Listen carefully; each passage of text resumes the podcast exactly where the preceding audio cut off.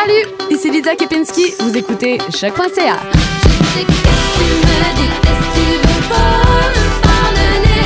Baby, je suis qui je suis, cherche pas à me changer. Je sais que tu me détestes, tu veux pas me pardonner. Podcast, musique, nouvelles. Vous écoutez choc.ca.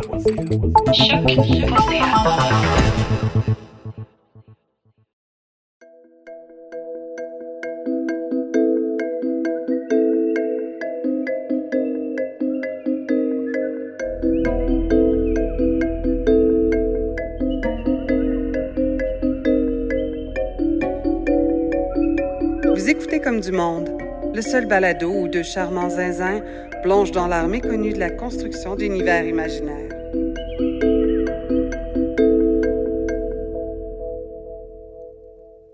Salut, c'est moi, Joël.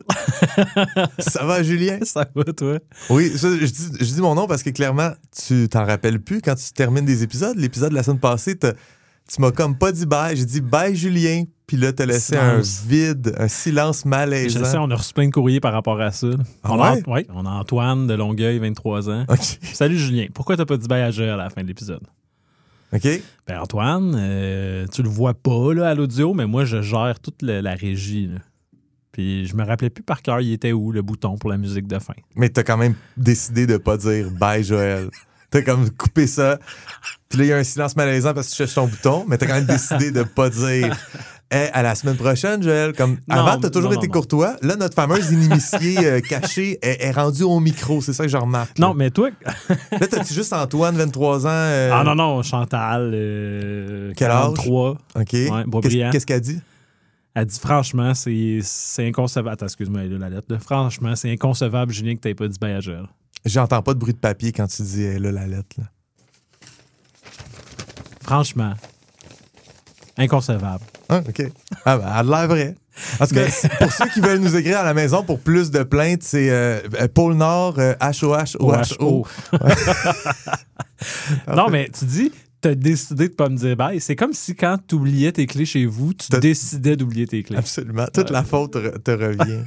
Euh, c'est un choix J'ai conscient. pas oublié de dire bye. Mon cerveau était occupé à faire d'autres choses. Je t'en tiens rigueur. OK, mais je te dirais bye deux fois à la fin de celui-là. Yes. C'est tout ce que je voulais. Tu vois, tu sais comment te racheter. Hey, mais en fait, tu dit euh, pour le Nord, HOH, En fait, si, euh, si les gens veulent nous parler, c'est plus sur Discord qu'il faut qu'ils fassent Ouais, ça. c'est, euh, j'ai dit H-O-H-O-H-O, mais, mais essayez pas de faire ça. Vous allez écrire à quelqu'un d'autre. Nous autres, Discord, c'est vraiment la meilleure place. D'ailleurs, il y a euh, un, un nouveau participant à notre Discord, euh, Ouais. un nouveau fan euh, qui a commencé à nous, à, à nous partager sa démiurgie, Ça, c'est que j'ai trouvé extrêmement cool qu'on est rendu là. là. Ça, c'est fou. C'est comme ça le but du, mal- du balado. là. Ouais. c'est de, de- de- d'éveiller des gens à en faire, mais aussi s'il y a des gens qui en font déjà, qui, qui viennent nous la partager, qu'on devienne comme un une espèce de hub de- du, du monde qui aime ça faire du world building. Fait qu'épisode 23, on a réussi à rejoindre quelqu'un. C'est quand même pas pire. Qu'est-ce qu'il disait? Euh, premièrement, son nom, c'est... Euh, Ruine Babine. OK, c'est son pseudo. C'est son pseudo. Puis Euh, qu'est-ce, qu'il nous a partagé? C'était une map, hein? il nous a partagé une carte euh, de, du monde qu'il a inventé pour son aventure de Donjon Dragon. Ouais. Euh, puis, euh, je, je- je peux, je, peux, je peux commenter peut-être. Oui, on, on peut la partager. euh, je peux la mettre en image euh, pour ce, cette sex- ce segment-là. Ouais, premièrement, c'est une très, très, très belle carte. là. La- Mhm. la- la- la- euh, L'œuvre d'art est agréable à regarder, puis euh, ça éveille euh, l'aventurier qui sommeille en moi. Euh, je lui ai demandé, moi j'ai quelques informations, là, étant donné qu'on on l'a eu sur Discord, mais quelle partie avait été explorée par ces joueurs. Puis il y, a, y, un- il y a un endroit sur la carte où il y a un, un creux, comme une vallée en- entre Ouais, un ouais, cercle ouais. de montagne, puis il y a des arbres euh, qui ont l'air C'est dans ce creux-là que sa, que sa game se passe. hein. Exactement. Puis c'était euh, évidemment le lieu qui attirait mon attention quand je regardais la carte. Fait que moi, je trouve que c'est une bonne idée de partir ton aventure dans l'endroit intéressant. Mhm. Euh, ou si tu pars pas dans l'endroit intéressant, ben, tu, tu peux le voir puis tu peux l'atteindre. là. Tu sais, C'est pas genre, ah, il va y avoir des trucs cool quand vous allez être niveau 20 là-bas. là. Ouais, ouais. C'est comme maintenant et tout de suite. Moi, c'est pas ça qui a attiré mon, mon œil au départ. Non, c'est quoi? Moi, euh, je t'ai- partagé ma map monde de, de, de Gadin il y a de cela quelques épisodes, genre Ouais. quatre épisodes, cinq épisodes. Euh, ben, tu sais comment à, à gauche, à, à- à gauche, voyons, à l'ouest, au sud-ouest de Gadin, il y avait comme un croissant de terre. Tu te rappelles-tu de ça? Il y a comme un- un- une, euh, une petite péninsule, puis au bout de ça, il y avait un archipel puis un croissant de terre euh, à gauche. Oui, au- oui, oui, de oui. ça a un, un nom, ça, c'est- Je t'avais Oui. dit, moi, que ça m'intriguait quand j'avais vu ta carte. Ouais, mais j'avais refusé d'en parler euh, vraiment plus. Mais en tout cas, peu importe. Il y a un croissant de terre aussi euh, au sud-est de Samap à, à Ruine Babine. Fait que c'est- vraiment là que mon œil est allé. J'ai fait Hey, je reconnais ça, cette forme-là. Je suis comme, il me l'a volé. Mais c'est impossible. Euh, De un, c'est tout à fait tout à fait possible que deux personnes pensent à faire un croissant de terre, mais aussi, euh, il nous a envoyé ça avant que l'épisode soit diffusé. Donc, Ah. complètement, complètement impossible. Par contre, il a avoué qu'il t'avait euh, copié sur une idée. Euh, je crois que les, les espèces de cheminées de fées qu'on voit Ouais, qui est comme, me rappellent les, les, les, les qui est comme les des, termitières des, des des édificiers. là. édificiers dans Valterra. Ouais. Ben, pas dans Valterra, mais dans, euh, dans l'Empire Moi, ça, je trouve ça parfait parce que le jeu de rôle, c'est pas. euh, c'est pas quelque chose que, que tu vends, c'est pas quelque chose que. Fait, fait que d'aller. Ça à Wizards of the Coast. Hasbro. Mais euh, Ouais. d'aller, d'aller chercher euh, dans, dans ce qui est une game entre amis, d'aller chercher de l'inspiration partout, de, de- de prendre une aventure, de l'intégrer dans, dans ton monde, de changer le nom des personnages. De, de- oui, oui. euh, moi, je suis complètement d'accord avec ça. Il l'a présenté en disant Ah, j'ai copié Julien, mais tu sais, c'est un. C'est un- feature euh, de relief. Ben oui. Il n'a pas copié personne. Non, non, non, non. non. Ce relief-là n'existait pas avant que j'en parle, mais non. Mais non, pour vrai, c'est même euh, un honneur de, de- se faire copier. Ça veut dire que tu as des bonnes idées. puis- Ah oui. Mais j'ai beaucoup, j'aime beaucoup la, la forme qu'il a choisie pour ces continents. Euh, je trouve qu'il y a beaucoup d'original- euh, d'originalité là-dedans. Souvent, je suis, je suis quand même assez conscient de la platitude des formes que j'ai choisies pour Gadin. Je trouve que c'est trop comme un gros bloc. Je me suis dit, ah, ça va être le fun, un super continent. Puis finalement, je me rends compte que c'est pas si le fun que ça. Euh, comme j'imaginais un peu une Pangée, tu sais.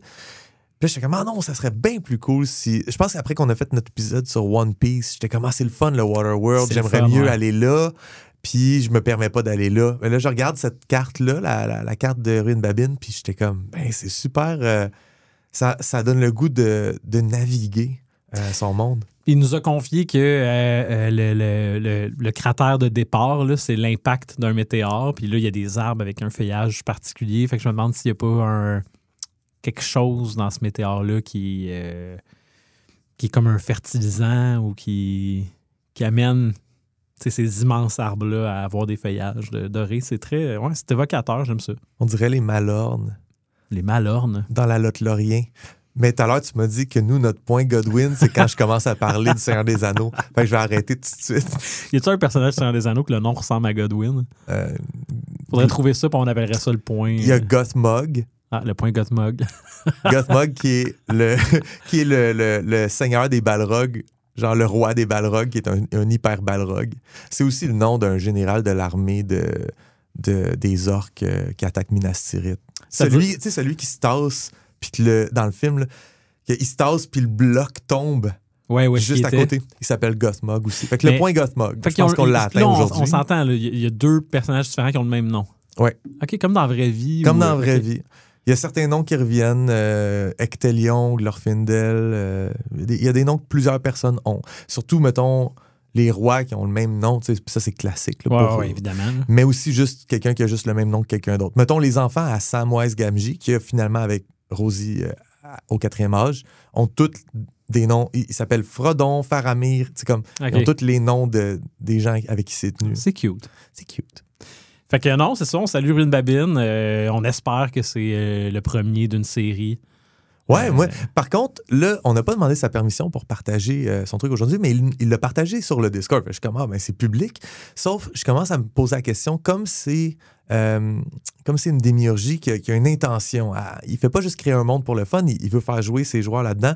Je me, dis, oh, peut-être qu'il y a des choses qu'il faut pas dire parce qu'il partage avec notre groupe de démiurges, mais ça, c'est une information, mettons, privilégiée que les joueurs devraient pas savoir. Ah, tu te dis genre le météore, peut-être que ces joueurs ne le savent pas encore. Puis, euh, Ouais, mais je pense pas, là, mais, mais ça se pourrait, tu sais. Fait que là, on l'a dit, tout bad, on a spoilé, on a spoilé ça pour, euh, pour les joueurs de Ruine Babine.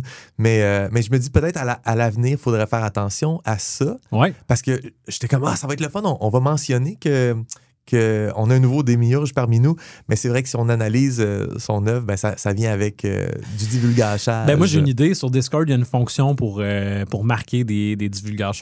OK. Ça, ça devient comme un genre de. Oui, comme, oui. comme si ça avait été caché là, par une bande noire. Puis quand tu cliques dessus, tu vois. le- Fait Mhm. que, mettons qu'un démiurge voudrait nous communiquer de l'information qui est spoiler ou spoil, tu sais, Ouais. comme Ben, c'est- divulgateur. Tu cliques là-dessus, puis ça caviar. Ben, euh, nous, on saurait que c'est l'information Ah, euh, qu'on Alors- partage pas sur le podcast. mettons. Alors, on passe le message. Faites ça si. euh, ben, premièrement, Ruel Babine, fais ça si tu veux nous communiquer des informations que tu veux pas qu'on dise au micro. Et n'importe qui d'autre qui veut euh, commencer à partager sa démiurgie euh, sur le Discord avec nous, on va être super content de participer, d'aider, de donner des idées, de répondre.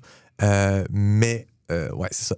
De, de caviarder ces éléments-là, ce serait, ce serait pas fou. Ouais, on pourrait peut-être faire un genre de rappel des règles dans une page Ouais. sur Discord. D'ailleurs, sur le Discord, je pense qu'on peut euh, commencer à identifier nos démiurges Oh, euh, différemment, puis leur donner peut-être un statut différent, parce que je trouve que c'est une plateforme que- qui serait super intéressante à, à pouvoir faire ça. Puis je pense que leur donner un petit, euh, un petit bonus, puis un petit clin d'œil, euh, ça, ça peut euh, encourager des gens à devenir des démiurges de Comme du Monde. Totalement. C'est pas juste Valtera puis Gadine dans la vie. là. Non, Non. non, non, non. Oh que non. Euh, puis, euh, en fait, pour aller sur Discord, hein, on va sur, euh, sur Instagram ou Ah, le, on a le Linktree qui est disponible. le Linktree, là, avec tous nos liens, ben, il y a le lien de Discord là-dessus. Mais tu sais, Ouais. le serveur s'appelle Comme du Monde. C'est quand même pas difficile à trouver. C'est plus difficile, je pense, pour les gens qui sont pas familiers avec Discord, qui Ah, n'utilisent peut-être, pas ouais. ça souvent. Moi, je- moi avant, euh, avant qu'on parte le balado, toi puis moi, je savais que ça existait. Je l'avais utilisé une couple de fois pour des projets, mais je n'étais jamais là-dessus. Euh, jamais, jamais, jamais. Une affaire de jeune. Une affaire de jeune. Un C'est une affaire de. Une affaire de geek, puis c'est une affaire de jeune. Ouais. Fait que. J'imagine que j'étais un des deux. Fait que Hey, tu l'as maintenant, tu as même deux comptes. j'ai même deux comptes. OK. C'est fou. Euh, ben, si tu viens de te joindre à nous, on est sur les ondes de choc.ca. Vous écoutez Comme du Monde avec Julien Lefort. Et Joël Martin. Et euh, aujourd'hui, on parle de. On parle de la quête. Ouais. La quête.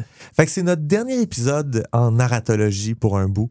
Euh, Ouais. On avait cet élément-là là, dans notre cycle de parler de parler de comment faire la livraison de ton world building. Et euh, pour le mois prochain, on prépare quelque chose d'un peu différent. On va pas dire c'est quoi, euh, mais on prépare quelque chose d'un peu différent et on va quitter ça. Donc, euh, d'habitude, notre deuxième épisode du mois, toujours la livraison, du world building, la ra- narratologie, on a parlé du protagoniste, de l'antagoniste. Puis là, aujourd'hui, on fait le dernier point qu'on voulait aborder là-dessus. Et le mois prochain, on change, on brasse les cartes, on fait autre chose. Qu'est-ce que- qu'est-ce qu'on a dit tout à l'heure? hein? On, On, on est, est, agile. on est, flexible. on Non, est une entreprise agile. T'as dit agile. Ouais. On n'est pas une, un, on n'est pas une entreprise. On fait du B2B. On est, nous autres, nous autres, on est un brand agile. Un brand agile. Ouais, exactement. B2B. Fait qu'on on se change, puis euh, c'est ça. On, on va, on va changer un peu la formule. Ouais. Mais pour aujourd'hui, pour une dernière fois, on va vraiment aborder euh, la question du storytelling à travers euh, La quête. la quête. Ouais, tu questes-tu beaucoup ces temps-ci? J'aime ça utiliser le verbe quester juste pour parler de genre faire des affaires qui sont plates. Tu sais, adulting, là, Ouais. pour moi, c'est quester, ça. ouais. Ouais. Mais- Est-ce que ces temps-ci, je quest? Euh, non, avant les fêtes, beaucoup plus. Tu t'en sers comme pour hustle, genre. Mais mettons qu'il faut que tu ailles faire faire ton passeport. Ouais. Ça, c'est Ça, c'est questé. c'est comme. Est-ce que c'est une bonne quête aller faire ton passeport? Mettons d'un point de vue narratif, là, tu sais, c'est un peu dull. là. Ouais. Je, je pense que ce serait plus viable de dire side quester. Ah ouais. Hein? Parce que c'est vraiment une side quest. C'est pas ta quête principale. non, ça non, non. Ta quête principale, c'est de partir en voyage. Ouais. Mais si t'es vraiment. si t'es dans le collectoton là, des, de toutes les médailles, tous les trophées, tous les achievements, t'as pas le choix d'aller chercher ton passeport.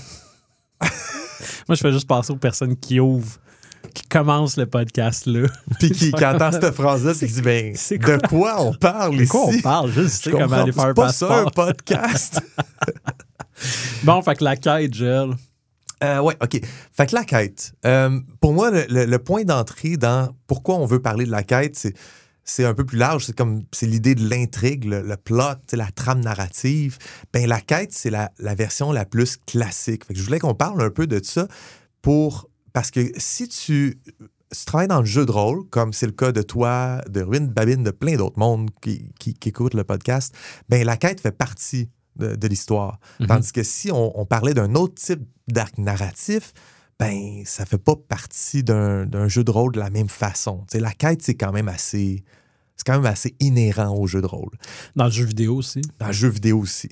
Puis, en termes de fiction, euh, de fiction narrative, euh, écrite, ben, t'as as souvent des quêtes. T'as pas toujours quelque chose qui s'identifie exactement à une quête, mais t'as très souvent une quête. Surtout si c'est du fantasy, de la science-fiction, les grands classiques de la démiurgie, ben t'as des quêtes classiques. Fait que je voulais qu'on l'aborde, euh, mais c'est sûr que si la conversation s'en va vers les autres types de narrativité, c'est correct aussi. Là, Mais Mhm. c'est ça, on n'est plus au niveau euh, centré sur le personnage, centré sur l'antagoniste, centré sur les factions. Ça, on l'a fait. Là, on regarde, mais pourquoi, pourquoi on raconte une histoire, puis comment ça, tu peux mettre du... euh, tu peux mettre du, du world building dedans? Tu peux faire...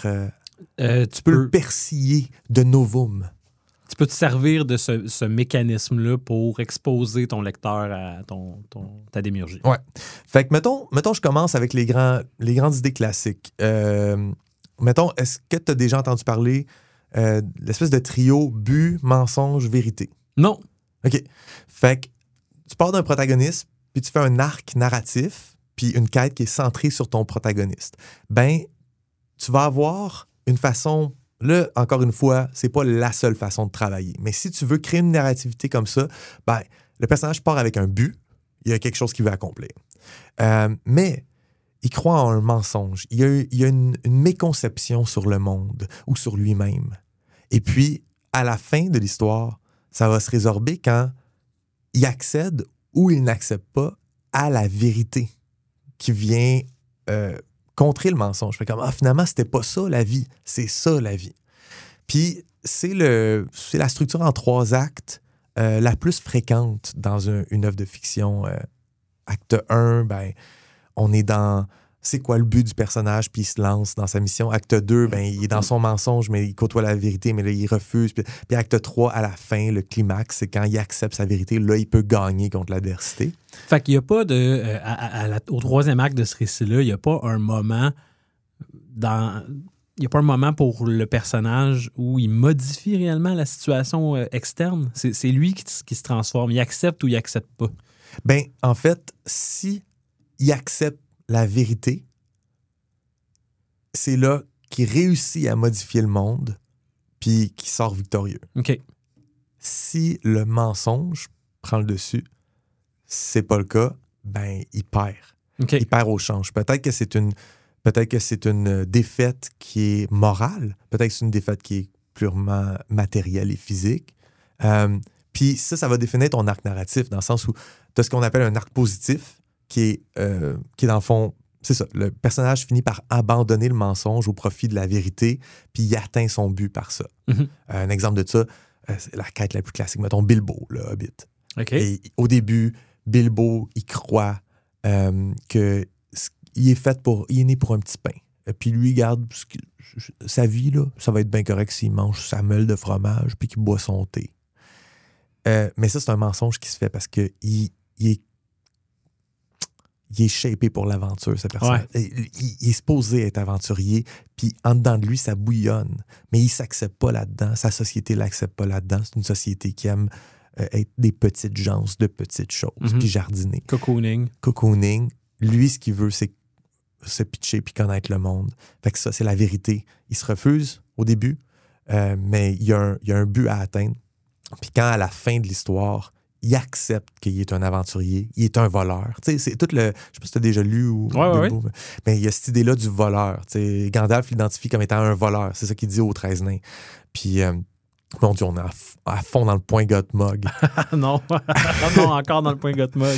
Euh, mais- mais c'est ça, fait à la fin, Bilbo accepte son identité d'être un peu un voleur, un aventurier, un, un petit filou.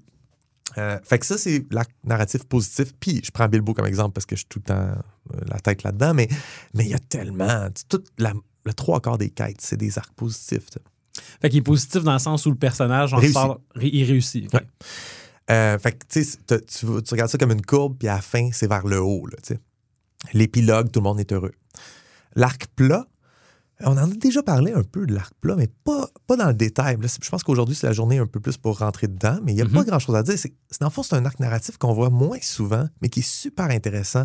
C'est qu'en fait, le personnage n'évolue pas. Il est en dents de. Des fois, il se rapproche de son mensonge, des fois, il se rapproche de sa vérité. Mais c'est qu'en réalité, il est déjà dans sa vérité quand l'histoire commence. Et puis, des fois, le mensonge va l'attirer, puis il va revenir à sa vérité. Fait que ça, ça fait un, un final qui est assez plat. Mais qu'est-ce qui est intéressant dans les histoires avec un arc narratif plat pour le protagoniste? C'est pas le protagoniste qui nous intéresse. C'est comment il va affecter le monde autour de lui vers le mieux. C'est que, dans le fond, grâce à son influence, euh, le monde accède à la vérité. Le mensonge au- auquel tout le monde croyait autour de lui, tous les, les gens qui doutaient de lui finissent par accepter cette vérité-là puis abandonner le mensonge. Fait que dans le fond, tout le monde sauf le protagoniste vit l'arc positif. Le protagoniste, lui, vit l'arc plat. Paddington, on en avait déjà parlé. Paddington, c'est ça. Il est déjà hot, il est déjà parfait, il il est déjà genre une bonne personne. One Piece? One Piece, oui, c'est vrai, on a analysé. Ou juste dans des trucs plus classiques, mais mettons To Kill a Mockingbird. Euh, je sais pas si t'as vu ça, Ouais. ou que t'as lu le livre, là, mais c'est le personnage principal.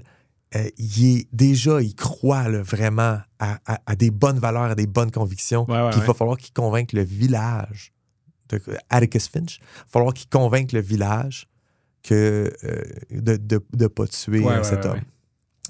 Euh, OK, la- Fait que l'arc c'est ça. plat, ouais. Puis l'arc négatif. Ça, c'est. euh, La tragédie. Ou... Ouais, ben c'est en fait que le personnage arrive pas à saisir la vérité quand elle se présente, puis il s'accroche au mensonge. Euh, il va peut-être finir par accomplir son but ou non, mais il va avoir perdu parce qu'il va, il va finir l'histoire en tant qu'une pire personne. C'est comme si euh, Bilbon, à la fin de toute sa quête, était retourné vivre dans ses pantoufles puis avait décidé d'avoir vécu une vie d'aventurier juste pour une fois puis d'avoir lâché sa vie. Si, si c'était ça, il faudrait que ce soit vraiment comme souligné gras, mais effectivement, ça serait comme un arc négatif, mais on se sentirait mal. À, à- arriver là, dans ce moment, à la fin de la quête, à la fin de l'histoire, on aurait le feeling. OK, non, il a perdu. Ouais, ouais. Il a, il a perdu son âme dans ce processus-là. Oui, il a gagné l'Arkenstone, puis son, il a gagné, euh, je sais pas, la, la guerre, c'est les, humains qui ont gagné, puis les Mhm. elfes, c'est pas les orques, les gobelins, puis les wargs. Mais t'as as quand même ce truc-là que à la fin, il faut, il faut que le lecteur ou euh, le spectateur, ou peu importe, la personne qui consomme l'œuvre de fiction soit déçu de l'histoire, parce qu'il faut vivre une tragédie quand c'est un arc négatif. OK. Euh, Breaking Bad. Ah ouais, OK. Ben oui. Breaking Bad, c'est juste qu'il s'enfonce de plus en plus. Puis plus ça avance, plus que quand Walter White réussit puis qu'il fait un bon coup, puis que lui il est fier de lui, moi je suis pas fier de lui. Mhm. Ça c'est mon arc négatif parce qu'il croit tellement à son mensonge que ça le fait gagner. Fait que c'est- une tragédie quand moi je le consomme. Euh, puis il y a des moments où je root pour lui pareil, je suis comme oh yes, t'as réussi. Mais la manée, je me sens mal parce que j'ai l'impression que je suis une mauvaise personne d'avoir été content qu'il gagne quand il vient de tuer plein d'innocents. Tu sais, fait que tout ce truc, ça, ça, c'est juste possible dans les arcs négatifs. Mais là, tu, tu dis qu'il y a euh, croyance d'un mensonge si ton personnage principal meurt. Ouais. Il perd, il se fait tuer. Ouais.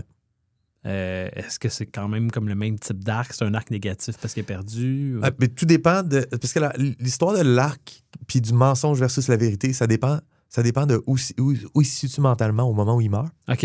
Est-ce qu'il a gagné? Est-ce il y a plein de gens que. Il y a plein de gens. Il y a plein de personnages. À la fin de l'histoire, ils meurent, mais c'est une victoire morale. Ouais, ouais, absolument.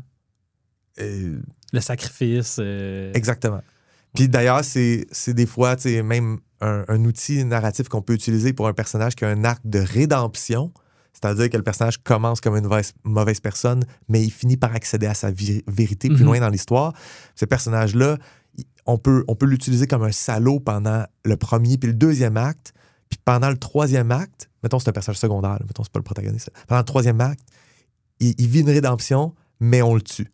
On le tue parce qu'il a été trop méchant trop de fois.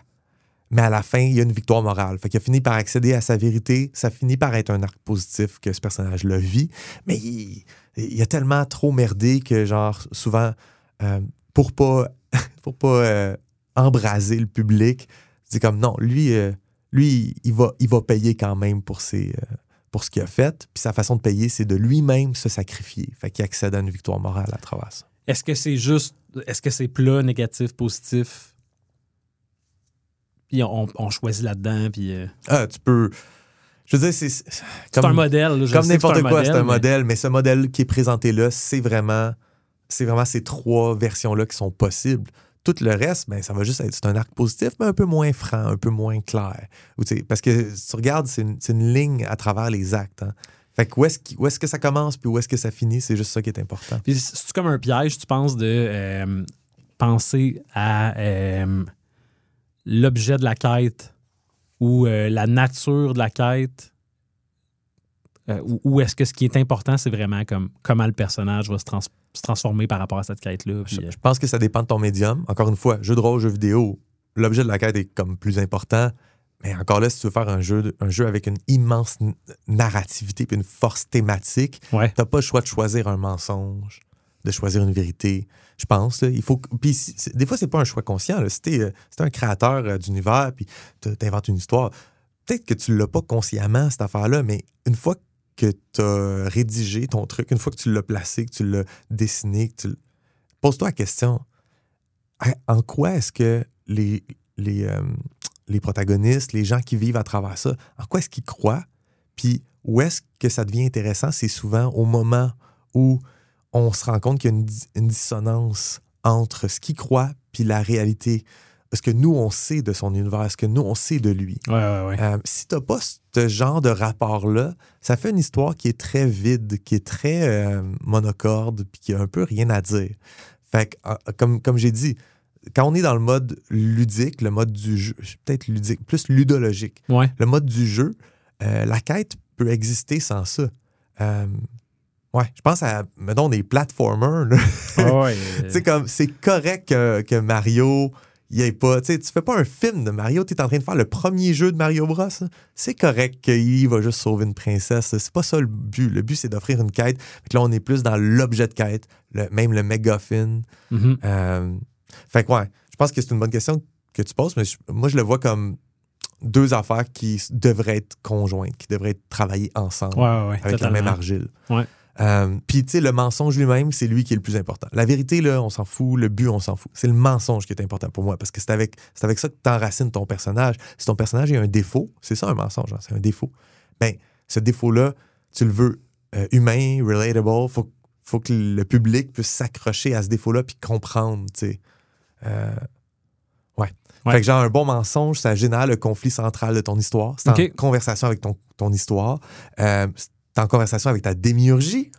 Ça, ça serait cool, là, Que, puis, c'est- T'as as une, une idée euh, euh, préconçue sur le monde, sur ton environnement, puis le, le- c'est un ouais. mensonge. je pense à nos- notre épisode sur les stéréotypes. Ouais. Fait que le, le personnage principal peut euh, être vraiment, vraiment à fond plongé, emprunt des stéréotypes de son, de son univers, de son peuple par rapport à un autre peuple. ou de Puis là, il croit à quelque chose qui est complètement off avec la réalité. Puis à travers la consommation de l'œuvre, le lecteur, le spectateur se rend compte de ça avant le personnage. Puis là, on est capable de voir, genre, non, tu crois pas à bonne affaire, tu vis dans le mensonge. Fait qu'on va pouvoir avoir cette évolution-là d'arc positif ou euh, le Scarface, l'arc négatif. ou- Ouais, ouais, ouais. ouais. Ah, c'est super intéressant.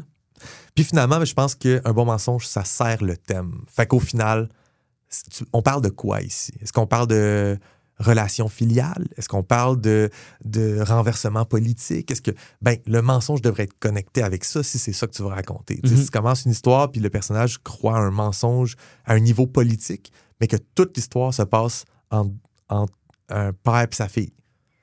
Puis que c'est au niveau genre filial, puis c'est au niveau familial, mais t'es off, là, ton, ton mensonge, puis ta, euh, euh, puis ton, ton, ton storyline, ils sont pas connectés. T'as pas un alignement entre les deux. là, Ouais. puis- ouais. Fait que, fait que ouais, je pense que quand, quand on parle de quête à un niveau très, très, très large, ça, c'est des outils qui sont cool. Euh, comme tu as dit, c'est un modèle. Il existe plusieurs modèles. Mais on gravite entièrement autour de, de quand même notre thème de l'épisode narratologie précédent. On, on gravite toujours autour du personnage, puis comment le personnage change ou change pas au courant de, de- de sa quête. Ouais. C'est comme si la quête était quand même plutôt accessoire. Puis, Ouais, mais là, le, on peut zoom in, aller dans la quête elle-même, l'objet de quête, ces choses-là. Puis là, c'est le fun de développer l'intrigue. Euh, mais pour moi, je trouve tout le temps que c'est un peu secondaire. Parce que une bonne idée d'intrigue, là, j'en ai 10 000, t'en as 10 000. C'est tout le monde. L'espèce de classique de la, la personne qui dit Ah, j'ai une bonne idée pour un roman, Ouais, écris-moi un roman là-dessus. C'est pas l'idée. L'idée, elle vaut rien. Euh, fait que l'intrigue, la trame narrative, souvent, j'en ai plein des idées, c'est le fun, on va aller là, on va aller là. Mais si tu commences à créer autour de ça, tu vas te rendre compte que c'est un peu une coquille vide tant que tu n'as pas ton thème. Puis pour moi, le, le- le thème, c'est ça. C'est de développer un arc narratif qui, qui parle de quelque chose, puis un, per- un personnage qui est en conversation avec ce quelque chose-là. C'est surtout qu'on cherche une, une- une bonne histoire quand on, on consomme de la littérature ou peu importe. là, euh, Puis c'est c'est ça, une bonne histoire.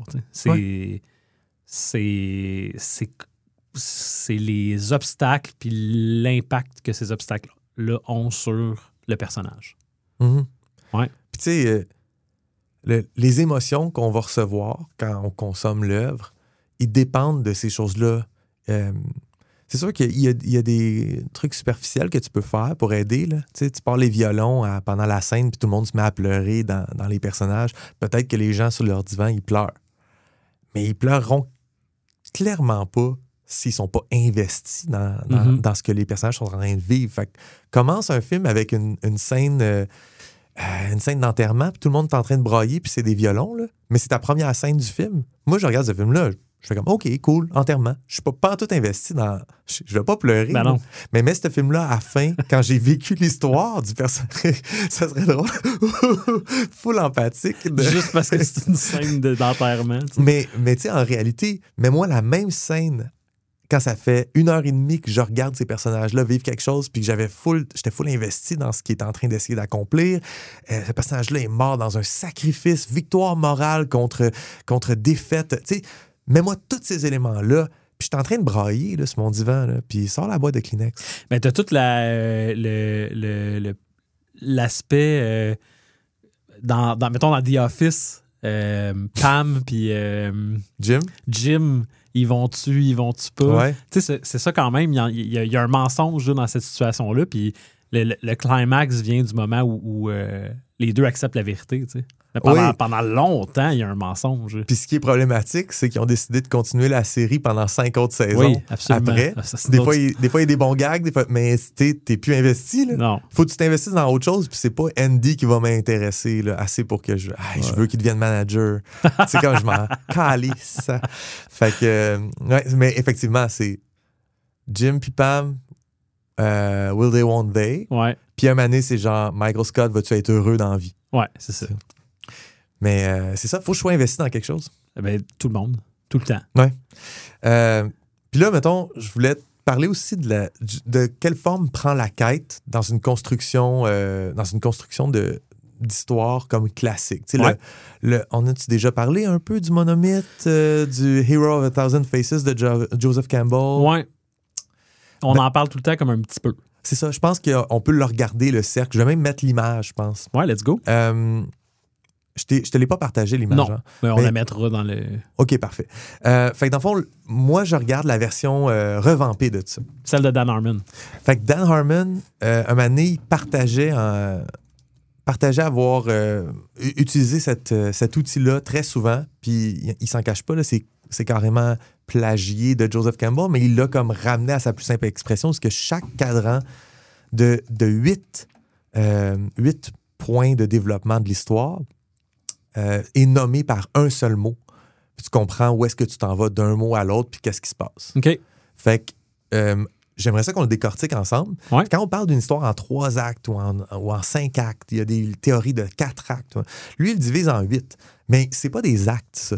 C'est vraiment, c'est vraiment des parties d'histoire nécessaires à la quête. Puis quand Joseph Campbell l'avait présenté avec Hero of Thousand Faces, c'est à la suite de plein d'analyses de plein, plein, plein d'histoires, de légendes de toutes les cultures de l'humanité. Fait que c'est quelque chose qui est enraciné en nous. Il existe plein d'autres types d'histoires que la quête, mais quand tu fais la quête, tu fais ça. Même si la quête, c'est euh, Harold et Kumar. là. OK. Tu sais, il y a une quête. faut aller au. C'est quoi, White Castle? White Castle, C'est c'est ça. Fait que, quand tu fais n'importe quelle quête, il va y avoir ça. Puis si, s'il te manque un beat, si t'en as skippé un, ça va paraître. Les gens vont comme. Ah, il, il manque comme un point. C'est ça que Dan Harmon voulait que tous ses auteurs Ouais, Il, euh, il faisait un crash course de, de cette affaire-là au début de. Puis il dit faut que tout le A-plot, le B-plot, le C-plot, toutes les, toutes les histoires qui sont en train de se passer dans mon épisode de Rick and Morty, assurez-vous que ça respecte ça. Puis peut-être ça peut aller sur fast forward parce que c'est Jerry, puis on s'en fout de Jerry. Mhm. Mais il faut que ça respecte ça. Nice. Fait que c'est nice qu'on s'en foute de Jerry. hein. Ben, Jerry mérite absolument qu'on se foute de lui. Fait que le, le premier, le premier point, tu pars avec le mot toi. Ouais. C'est you. You. Euh, l'i- L'idée, c'est d'établir le protagoniste, euh, puis on, on- on prend, on le, met dans, on le met dans une situation qui est sa situation initiale. Là, je vais prendre comme exemple l'é- l'épisode euh, Morty Night Run de, de Rick and Morty, saison 2, avec le nuage toxique, comme le nuage d'émotions Ah, qui devient ami avec. euh, avec Morty. ouais. Parce que c'est l'exemple que Darren Harmon avait pris une fois, puis je trouve que c'est intéressant. Puis il y a German Clemens qui fait la voix Ouais. de Flight of the Conchords que j'adore. Euh, euh, goodbye, Moon Man. good, goodbye, Moon Man. je me rappelle plus de l'air, mais c'est quelque chose de lyrique Ouais. comme ça. C'est comme du, David Bow- Bowie c'est un du peu, Bowie. là. Ok, ouais. Euh, fait que, au niveau you, au niveau du personnage, le protagoniste, ben, euh, et Morty vit bien jusqu'à, jusqu'au moment où il apprend, tu sais, il vit, il vit confortablement, jusqu'au moment où il apprend que Rick deal des armes. Rick, c'est un seigneur de guerre, euh, puis il vend des armes à des assassins. Là, Morty apprend ça. Là, ça vient, ça vient partir la narrativité. La quête commence là, parce que Morty est pas à l'aise avec ça. Fait que ça crée un besoin, quelque chose qui marche pas dans son univers C'est le need. le need.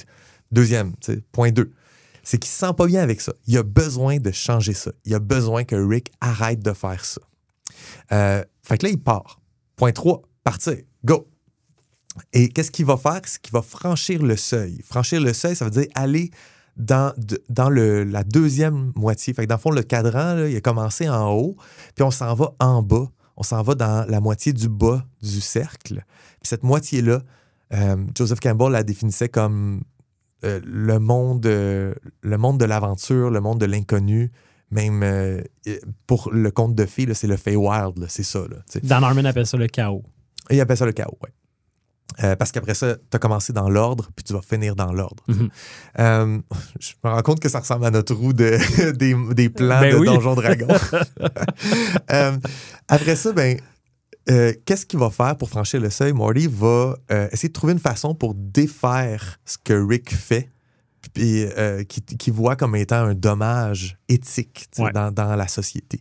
Euh, fait qu'au point 4, il commence sa recherche. Il est dans Search. Il, il- il est sur la route des épreuves. Il essaye de faire des choses. C'est là que tu mets tes péripéties dans ta quête. là. Il essaie des choses. C'est la phase d'expérimentation. C'est le fun and game. OK. Fait que, il passe à travers une série de péripéties, puis il arrive à find. Il arrive au point, euh, au point 5, au segment 5, de trouver. Il trouve ce qu'il cherchait. Tu remarques qu'on n'est pas encore rendu à la fin du cercle. Non. Pas du tout. Fait que ton personnage, dans la quête classique, il trouve ce qu'il cherchait à moitié du projet. Euh, la face, on, on présente ça comme Meet the Goddess, rencontrer la déesse. Euh, C'est que tu rencontres finalement ce que tu allais chercher dans le Feywild. Mais c'est décevant. D'une façon ou d'une autre, les choses s'accomplissent pas comme tu pensais qu'elles allaient s'accomplir. Fait que là, Morty euh, fait la rencontre de ce nuage-là, c'est ça? C'est hein? qu'en fait, Morty, en rencontrant le nuage, il arrive puis il tue l'assassin euh, par, par accident. Il fonce dedans avec, son, avec le vaisseau spatial. Mhm. Euh, puis il sauve le nuage, mais il a tué, lui-même, il a tué pour pouvoir faire ça. Puis tout ce qu'il veut, c'est arrêter que Rick fasse que des gens soient morts à cause de. Ouais, ouais, ouais. Tu comprends? Il, il y a quelque chose d'ironique là-dedans. Fait qu'il y a un find, mais c'est toujours euh, doux amer ce- ce- de trouver le truc. Parce que tu as trouvé, mais c'est pas exactement comme tu veux. Il y a un prix à payer. Fait que le prochain point, c'est le, le take, c'est que tu vas prendre ta découverte, le personnage euh, ramène ça avec lui, mais faut qu'il faut qu'il en paye le prix.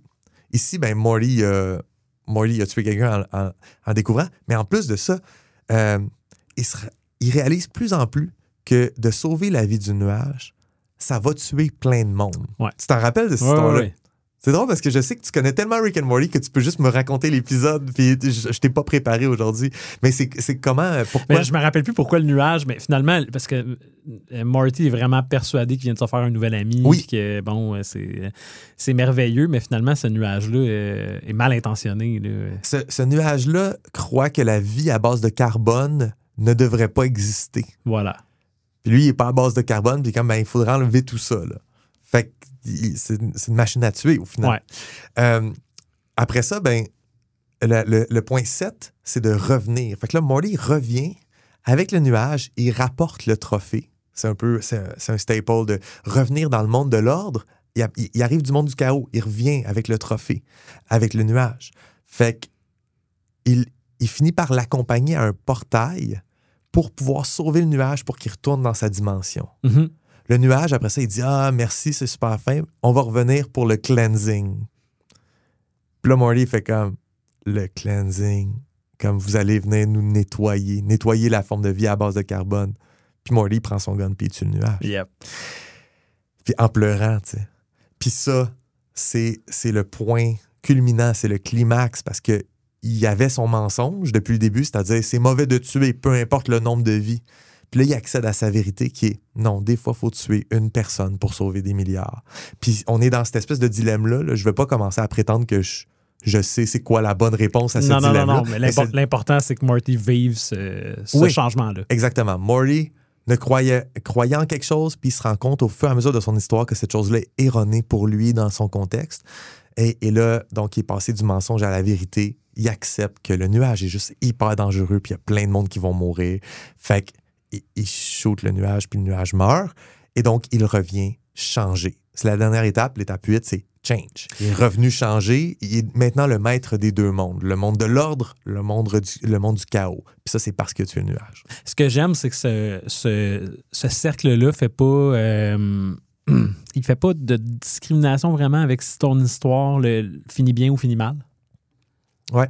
Tu, tu peux comme quand même jouer avec ce paramètre-là. Puis, euh, Fait que ça, c'est le, ce qu'on appelle le Story Circle, mais c'est vraiment le hautement ins- euh, inspiré du monomythe de Joseph Campbell, euh, qui est juste une version moins claire parce qu'il y a- il y, a plus de barbeaux, il y a plus de, de détails puis de petites choses, puis qui est vraiment orienté conte de fées. Tandis que ça, tu peux l'appliquer à Harold et Kumar. Faisons-le. Non, c'est pas vrai.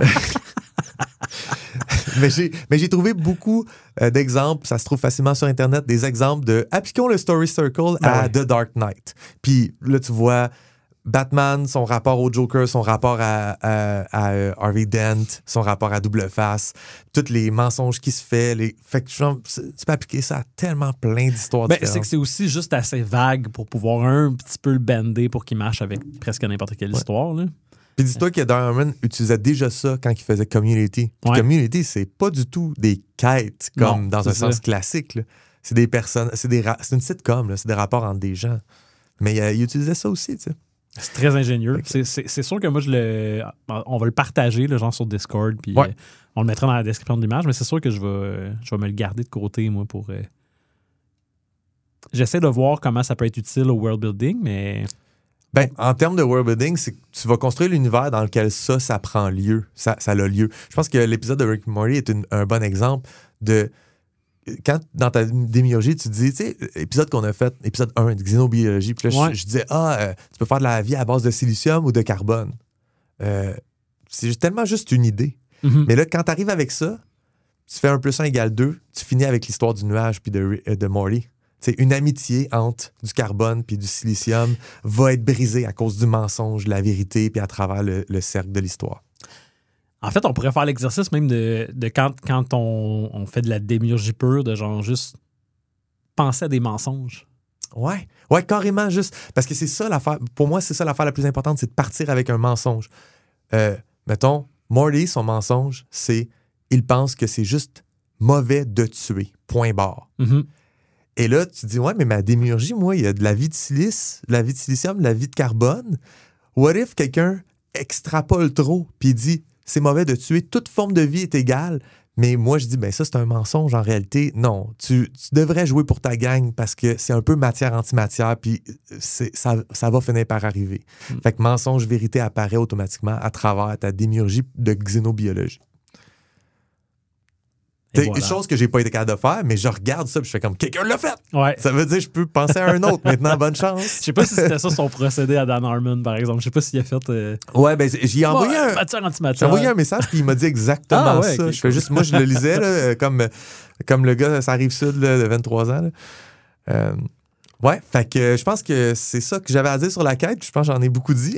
Ouais, ben moi, euh, euh, je vois, ju- juste rapidement, là, faire une petite parenthèse. ben oui. Jeu de rôle, on, réfléchit pas nécessairement tout le temps au mensonge. Puis je pense que c'est une erreur.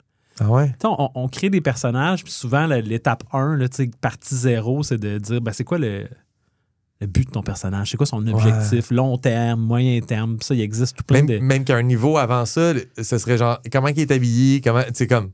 Ça, c'est vraiment l'affaire Oui. la, la plus superficielle Mais possible. souvent, on va essayer de. C'est quoi sa motivation? Puis là, tu vas te retrouver Ouais. avec une gang de huit personnages différents qui ont huit motivations complètement euh, euh, Incompatible. Ouais. Merci. Mais, euh, tu sais, moi, je pense que je- je- j'essaierais là, avec une règle de dire pense, Ah. pense à un objectif que ton personnage pourrait avoir, mais entendons-nous, ce sera jamais atteint. Tu sais, trouve une façon que ton personnage reste sur sa fin, Uh-huh. puis que ça, puis que ça reste une genre de drive, une genre de motivation pour ton personnage. Euh, mais, mais moi, c'est pas cette aventure-là que je te propose. C'est une autre aventure. tu sais. Ouais. Puis, puis je pense que ça pourrait, étant donné que c'est un jeu de rôle, ça pourrait vraiment amener des choses intéressantes dans le roleplay puis dans comment les personnages interagissent ensemble. ouais. Puis, puis l'idée du mensonge aussi, Ouais, euh, de vraiment juste dire pense à un mensonge auquel ton personnage croit. Que, exactement. tu, que ouais. tu, tu sais pertinemment qu'il est off là-dessus. Il peut être très, très off, il peut être juste un petit peu off, mais il n'est pas exactement sur son X. Puis que dans, dans les prochaines games ensemble, tu vas avoir des occasions de peut-être tomber un peu plus sur ton X. tu sais. Je vais faire des recherches. Intéressant, quelque ça. chose, par exemple. Je pense que ça existe, un- cette, cette proposition-là, de penser à une. euh, euh, ouais, j'avais misconception en tête, mais un, un- Ben oui. un mensonge. Mais je, je l'ai souvent vu en tant que défaut et qualité. Mais pour moi, le mensonge, c'est pas un défaut. Non. Dans le sens où ça pourrait être la qualité de quelqu'un d'autre. C'est juste pour ton personnage, dans ses idéations, il, est- il à côté de la plaque Mhm. sur quelque chose. Ouais. OK, cool. C'est ça. Ouais. Est-ce que tu penses que dans Valterreur, dans les règles, dans le livre de règles, tu vas intégrer le mensonge? C'est une très bonne idée. C'est une très personnage? bonne idée parce que moi, je pense facilement à. Je suis sûr que je peux gratter là, puis trouver un mensonge pour chaque comme catégorie de personnages. Mais justement, aujourd'hui, je m'apprête à te présenter des. des- Ben, des- euh, Est-ce que tu es prêt à y aller tout de suite? Euh, ouais, on pourrait y OK, aller. cool. Mais c'est une, petite, euh, dirais, déviation là, par rapport à. Je fais, je fais pas la même chose que d'habitude. Je t'amène quelque part. OK. Euh, c'est pas euh, diégétique. C'est six euh, personnages, six archétypes de personnages qu'on pourrait jouer dans, dans mon jeu. Là, je, Euh, je dois dire que je suis très content de voir ça aujourd'hui parce que pour la première fois, on est dans le livre de règles. Puis là, je fais comme, OK, ça commence à être un jeu de rôle auquel je vais pouvoir jouer. Quand est-ce qu'on joue, euh, Julien? On peut jouer après, les, après notre enregistrement si tu veux. OK. on va se faire une petite game solo. euh. Euh, non, mais ouais. Fait que six, euh, six euh, historiques de personnages, six personnages différents. Je les ai basés sur les règles d'un jeu qui s'appelle Troika.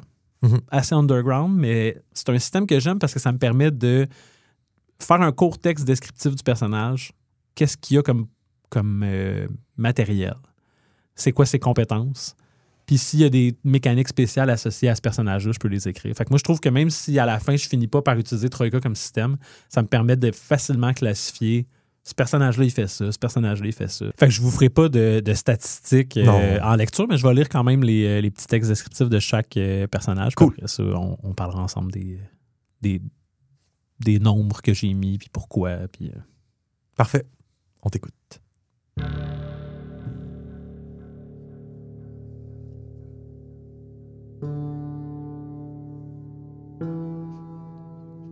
Adopharien de la plèbe. Ton peuple est le premier à être entré en contact avec l'empereur. Tes ancêtres ont érigé la capitale en son nom, et tu portes toujours la flamme brûlante de l'ambition en toi. Vas-y, ose l'Ouest.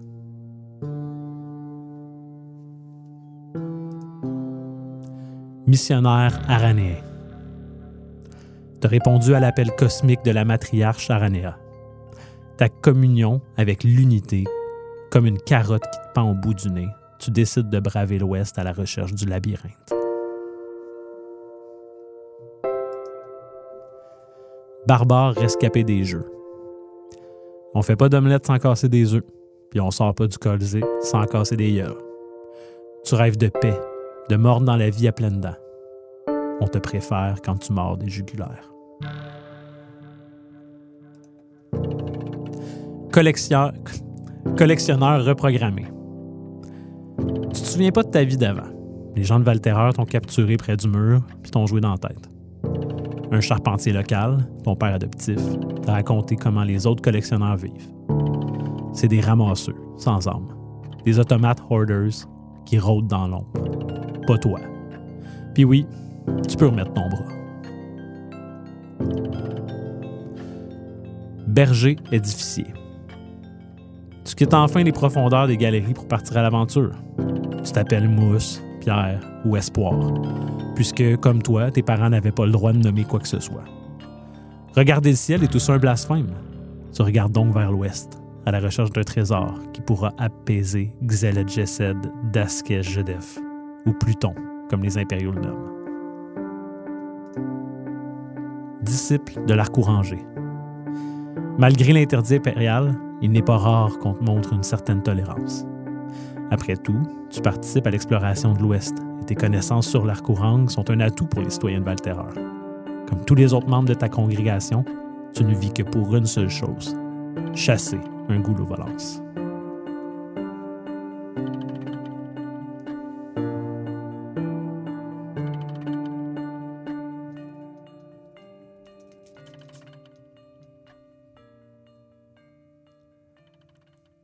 Ouais. Cool. Six profils différents. Ouais. Dans le fond, euh, en belle tradition euh, Troïka, j'ai décidé de les numéroter. Fait que, en ce moment, il y en a six. Ça, ça pourrait être un D6. Ouais, je comprends. Fait que là, tu les as numérotés avec le classique de mettre euh, 11, 12, 13. Pour ceux qui connaissent pas ce système-là, c'est que c'est un système qui fonctionne avec des dés à six faces. Un pour la dizaine, puis un pour l'unité. Fait Ouais. que tu te retrouves avec des résultats de 11 à 16, de 21 à 26, de 31 à 36. Puis ça te donne 36 euh, résultats possibles à la fin. Ça donne 36 en tout? Les, les possibilités de pairing différents? Ouais. OK. Ah ouais, 6 x 6. Ouais, mais il y, a des- il y a des pairings qui, sont, qui réarrivent. Si le premier dé pogne 1, puis le deuxième dé pogne 2, ou si le deux- premier dé pogne Non, parce deux, que ça donne le 11, deuxième- 12, 13, 14, 15, 16. Il faut que tu définisses à- avant. Y a un dé Le- lequel, qui- c'est- OK, ouais, c'est bon, parfait. Sinon, c'est sûr qu'il n'y a aucun moyen. Il faut que tu les Oui, lances puis dans l'ordre. Ça, marcherait pas parce que y a- les probabilités seraient trop fortes pour certains. Exact. C'est comme ce serait impossible de pogner le, le, le 66 ou le, Ouais, ouais, le ouais. 11 comparé à pogner le 44. Non, c'est vraiment comme un D36. Je comprends. Ouais. Euh, fait que là, tu as, créé 6 niveaux. Fait qu'on pourrait carrément juste brasser un D6. Pourquoi tu voudrais brasser ton personnage? Euh, Ouais, c'est une bonne question. Euh, ben, Troika est fait comme ça, fait que je pense que je me suis pas vraiment euh, posé plus de questions que ça, mais dans le fond, euh, c'est un, choix de, de- de- de design de jeu. Est-ce que tu veux que euh, les joueurs choisissent leur personnage ou tu veux que ce soit comme déterminé au hasard? Ouais, ouais. Il y a, il y a des joueurs qui aiment vraiment construire leur personnage, puis ça fait partie de, de l'attrait du jeu. là. Euh, je, veux, je veux jouer un magicien, je veux que ce soit tel. je veux que ce soit un elfe, je veux qu'ils connaissent telle sorte de magie. L'expérience Troika, c'est. On sait pas qui tu vas jouer, puis s'il meurt, ben, t'en fais un autre. Ouais, j'ai jamais joué à un jeu de rôle qui était comme ça, qui me permettait pas de moi-même d'imaginer puis de construire mon personnage. Mais maintenant que j'y pense, toutes nos games de Cosmic Encounters, toi puis moi, c'était comme ça. C'est ça. Ouais, C'est quand même ça. répandu dans le jeu de société. Ouais, dans le jeu, dans, dans le, le board game, c'est plus présent que dans le tabletop. Puis, euh, moi, j'ai vécu des belles choses en, en choisissant pas mes personnages. Ouais. Non, non, c'est sûr que ça peut être le fun. Ça, ça peut aller des fois à l'encontre de tes, tes réflexes. Euh, c'est drôle parce que moi, les deux parties de Troika que j'ai jouées, les deux fois, mes personnages étaient des. euh, Ben, il y, a- il y a une fois que c'était déterminé que c'était c'était une, une sorcière. Ouais. Puis l'autre, c'était un enfant. Puis les deux fois, j'ai décidé de jouer des, des personnages féminins. Quelque chose que j'aurais jamais fait avant. tu sais. Je, je Ouais, ouais. crée un personnage, il est un peu comme. C'est facile quand on crée un personnage qui devient une extension de toi-même. Là. exactement, ouais. Là, tu es comme forcé de jouer des personnages des fois qui sont des Puis, archétypes. de- puis même si tu décides de faire un rôle de composition, c'est des choix que tu as faits que tu imagines être à l'encontre de toi-même. Tu es tout le temps en, en- en opposition ou en embrassant quitter. Mais si, t'es bra- si tu brasses, tu peux pogner l'espèce d'entre-deux qui t'aurait jamais intéressé puis le rendre intéressant. tu sais. Absolument. Ouais, ouais. Non, j'aime ça. Fait que quand on fera la game après, euh, après l'enregistrement, là, On choisira. euh, non, je, je vais le brasser. Ah oui, OK. Oui, je vais le brasser. Euh, mais j'aimerais ça en avoir 36, moi, par contre. Ben là, commence avec 6. Là. Ouais. OK. Euh, euh, par- passons à travers chacun d'entre eux. Puis Ouais. aussi, tu as juste lu les, euh, le descriptif, l'espèce d'intro. Mais après ça, ça vient avec des possessions. Là, tu as appelé ça des possessions, puis tu as défini ça comme du matériel. Mais des fois, c'est un peu. Euh, c'est pas ouais. des possessions. Des fois, c'est juste quelque chose que tu as, dans le sens, tu as, ça en toi. Ou... C'est très funky, Troika, puis Ouais. eux-mêmes jouent avec la forme de. c'est- des fois, dans Possession, t'as un accent, genre.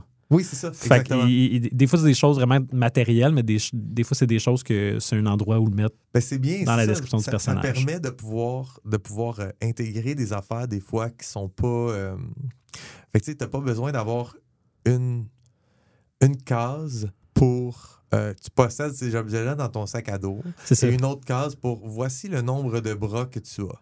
Non. Ouais. Ici, c'est euh, possession. Une lance, un bouclier, euh, une Lorida, Lorica se- segmentata, une armure moyenne, un guide de l'aventurier adofarien et quatre bras. Fait que tu vois, le dernier, je suis comme, ah, quatre bras.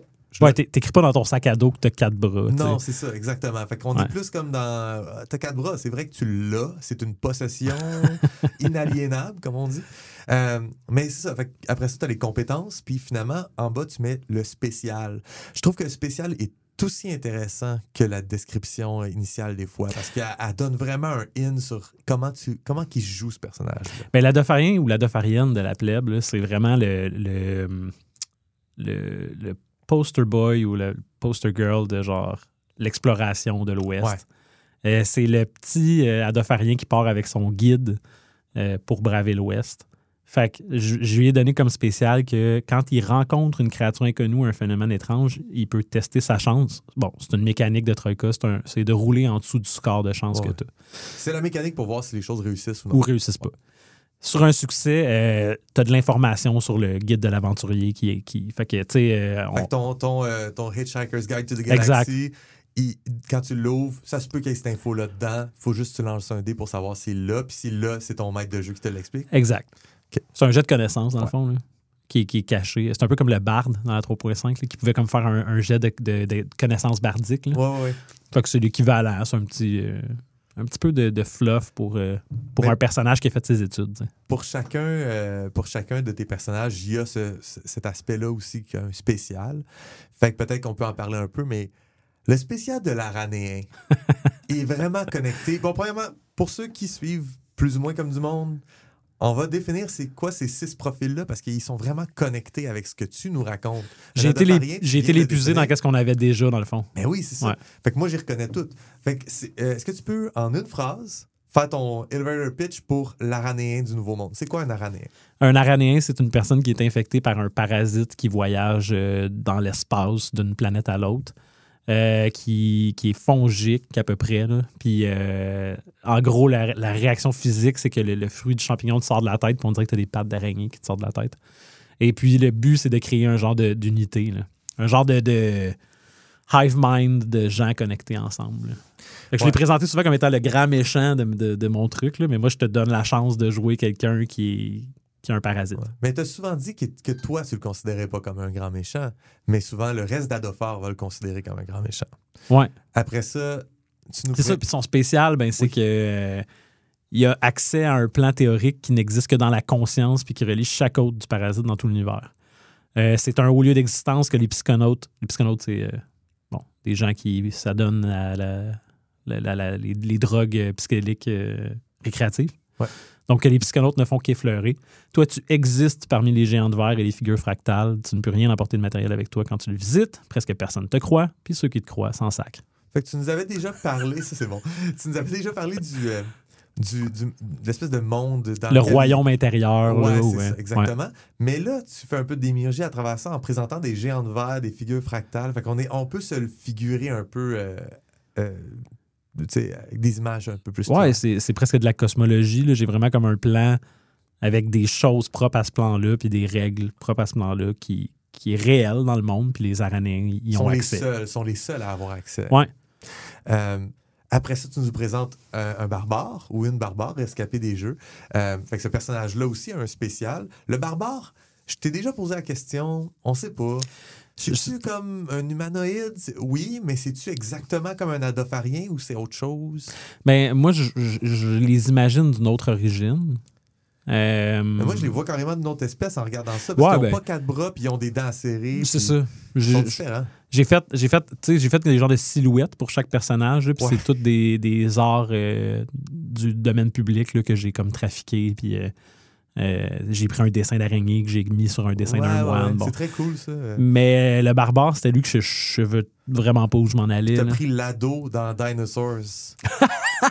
Puis tu- on dirait vraiment, on dirait vraiment l'ado avec la crête. Wow! Tu trouves pas? Ben oui, il faut que je change ça.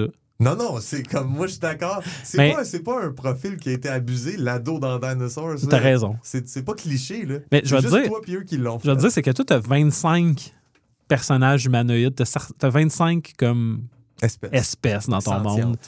Puis euh, moi, j'essaie de donner de la personnalité à trois espèces.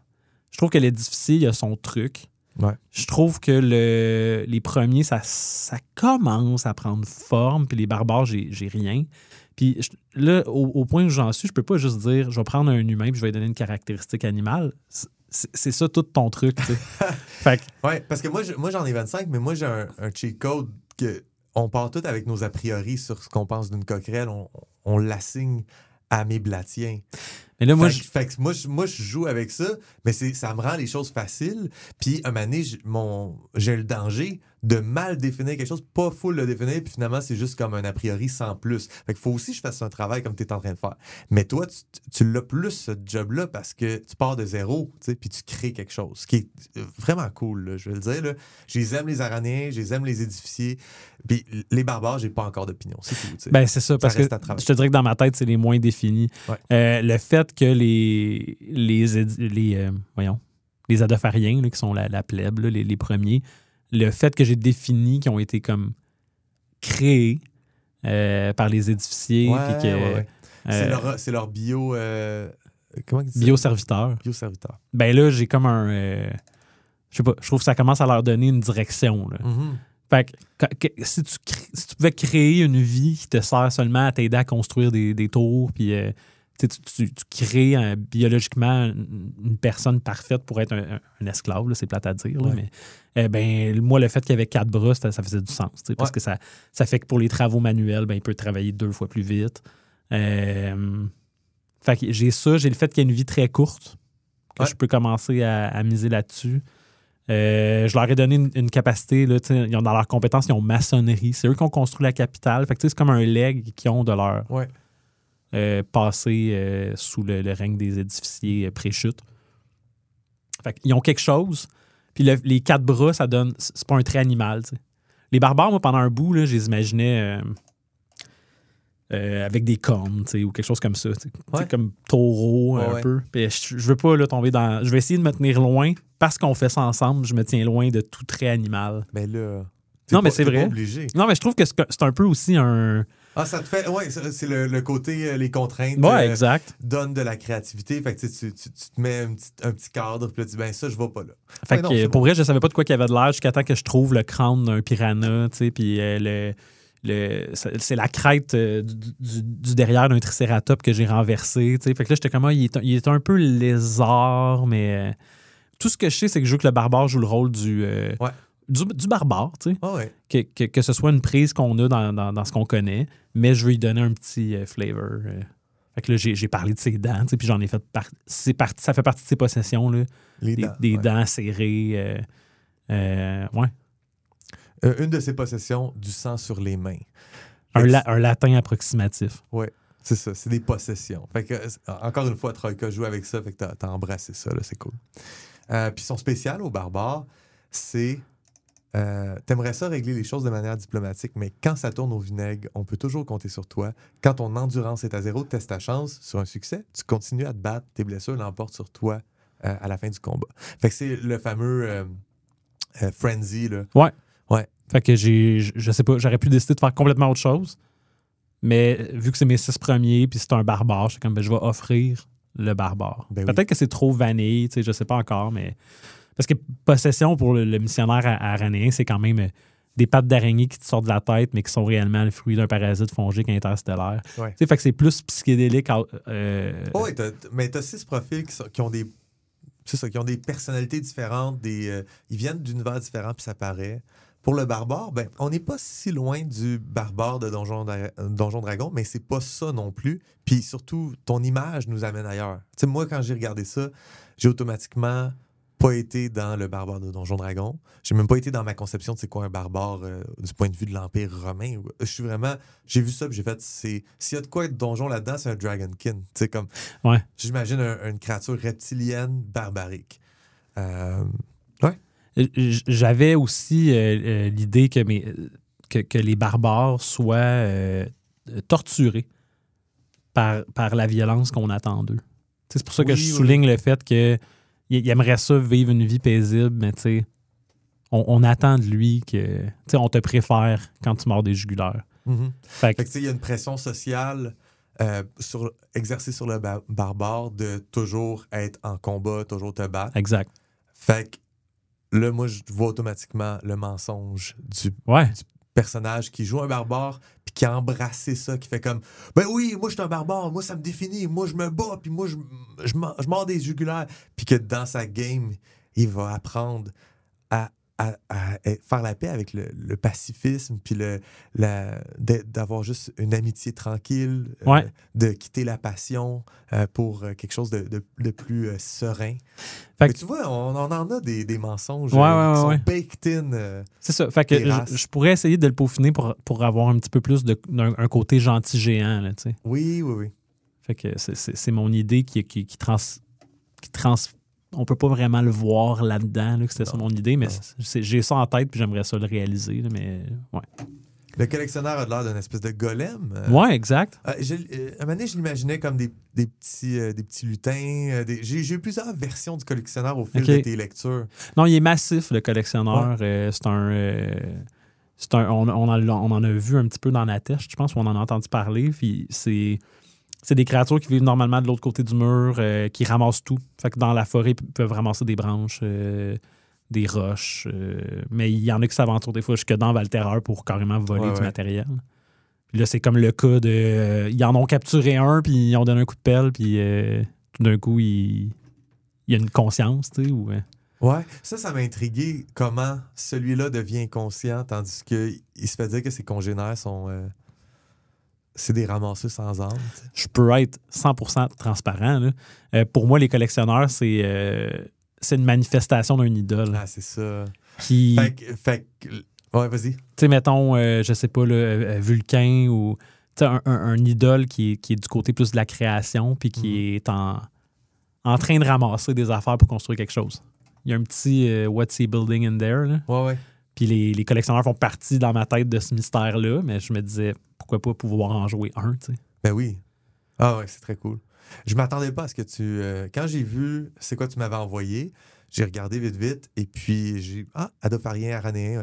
Quand je suis arrivé à collectionneur, j'étais comme surpris. Je- Ah, on pourrait jouer un collectionneur. Tu sais, à date, c'est le peuple que tu as le moins défini, puis tu as Ouais. le plus gardé dans euh, l'autre avec un grand A. là. Tu, tu nous l'as laissé dans ça, c'est on, on joue pas ça, c'est pas nous. Puis là, à un moment donné, je, je me le fais proposer. Tu sais, je trouve ça cool. Le génie, J'aimerais- ça le brasser. Le génie de Troika, c'est que euh, le, le world building se fait dans toutes les étapes du livre. Fait que dans les 36 backgrounds que le jeu t'offre, il y a saupoudré du, de la démiurgie. Ouais. Après ça, dans la partie où on parle des sorts, il y a saupoudré de la, de la démiurgie. Euh, dans la partie où on parle le, le bestiaire, il y en a dans toutes les des descriptions des monstres. Ce qui est, Tu peux, tu peux comme commencer même à imaginer des histoires là, qui s'entremêlent Ouais. dans ces trucs-là. des que- rapports entre les différents Ouais. profils de personnages. Puis, mais je trouve que le génie de ça, c'est que ça donne le goût de lire le livre de règles d'un- d'une couverture à l'autre. Chose que j'aurais jamais le goût de faire avec le Player's Handbook. Exact. Puis je connais des gens qui l'ont fait par plaisir. Ouais. Je comprends pas ça. C'est comme, c'est une lecture que je comprends. Tu sais, je- je vais ouvrir une page quand j'ai besoin d'informations, mais euh, Troika ou, euh, ou ce que tu es en train de faire là, ben oui, ça me donne le goût de lire au complet. Parce que quand je lis les sorts possibles, je vais peut-être en apprendre sur mon personnage qui est, Ouais. un, qui est même pas un spellcaster. sais. Exact, ouais. Ouais, fait que le collectionneur, euh, tout, tout tourne autour du fait qu'il ramasse des affaires malgré euh, qu'il y a une conscience éveillée. là. Fait que euh, dans ses possessions, il y a tout un paquet de cochonneries accrochées, collées, cachées dans des compartiments secrets. Euh, il y a une compulsion à tout ramasser. Ouais. Fait que le truc que j'y ai donné, c'est que ben, normalement, dans Troika, tu as 12 espaces dans ton inventaire. Puis là, quand tu veux sortir quelque chose, tu peux lancer 2 des 6. Puis ce qu'il y a, ce y a de égal ou inférieur à ton résultat, tu peux le sortir rapidement. Sinon, ça te prend un, un tour au complet sortir ton, ton truc. Fait que tu as, 12 espaces, puis les armures peuvent en occuper un petit peu plus. Il y a une règle pour ça. là. Fait que lui, j'ai décidé que je donnais 36 espaces. Je donnais trois feuilles de personnage Ouais, pour qu'il écrive son stock, mais il est obligé de garder ce qu'il trouve. Fait qu'il y a 36 à faire. Puis une fois qu'il a maxé à 36, il peut pas se débarrasser de rien volontairement. Exact. C'est ça que je vois, là, c'est que tu dis, il, il peut perdre des affaires, mais il faut pas que ça soit volontaire. c'est- je, je- je veux dans le fond que si tu, en tant que, que maître de jeu, l'intrigue, c'est qu'ils se font voler quelque chose, ben il peut pas dire Hey, t'as peu, je suis supposé tout le temps tout garder. Ouais, non, il peut se faire voler des affaires. C'est juste que lui, il peut pas dire ben je jette ça pour ramasser ça. T'as t'as pas peur qu'un un personnage fasse un deal avec son partner qui dit Hey, prends-moi des, prends des affaires. euh. Tu sais, je veux dire, le- l'aspect euh, Ah, c'est une règle qui se contourne parce que c'est pas moi qui l'ai pris, c'est l'autre. tu sais. Ah non, non, non. Ah, J'accepterais pas ça. Ouais, c'est ça. Non, non, non. Le maître de jeu, il faut qu'il fasse un peu la police sur ce genre d'affaires. Oui, puis les autres joueurs aussi, il faut qu'ils Ce acceptent que c'est- cool parce que là, tu. Là, j'ai été avec trois fois. D'après moi, c'est plus qu'en masse. Oui, oui, Mais en ben plus, oui. je donne une mécanique où s'il est comme Ah, on a-tu ça, un chaudron? Ouais, Ben, il peut, il peut tester sa chance, puis s'il réussit. Oui, ben là, il faut que tu écrives chaudron. Ouais, Puis là, il, est dans- il prend une case. Ouais, ouais. Puis si tu as un échec, ben le MD dit non, t'as pas, tu cherches, mais c'est un, euh, un fémur humain. Alors, ben, pas humain dans mon cas, là, mais tu sais, Ouais. whatever. Ben là, t'as ça à cette heure dans ton inventaire, puis ça sert vraiment pas à ce que tu voulais faire, mais il est là. Fait à chaque fois que tu te demandes Ah, j'ai peut-être ça, le gamble, c'est même pas juste de brasser le dé, c'est de décider si tu vas brasser le dé. Puis C'est comme, ben, genre, je veux-tu vraiment me ramasser avec un fémur par rapport? Euh, pour le reste de la campagne? Je pourrais faire une table, euh, un dessin, euh, cochonnerie qu'un collectionneur peut trouver. Ah ouais. Fait que, ouais. Fait que quand il y a en cas d'échec, ben on, on, laisse le hasard décider. J'ai l'impression qu'il va y avoir bien des, des 2 par 4, des dés à coude, puis des. Ouais, c'est ça. C'est ça, c'est des, des patentes. En même temps, il faut que ce soit quelque chose d'intéressant, parce que ça peut servir à un autre moment donné, parce que tu le gardes. Mais euh, ouais, c'est quelqu'un qui est fort. euh, J'y ai donné un sort euh, d'immobilisation, parce que d'après moi, dans ses adhésifs. Ouais, il y a quelque chose d'adhésif, il colle des affaires sur lui, fait qu'il y a ça, ce, ce genre de mucus-là qui colle. Puis euh, il connaît les, les choses, fait qu'il est capable d'évaluer la valeur des choses.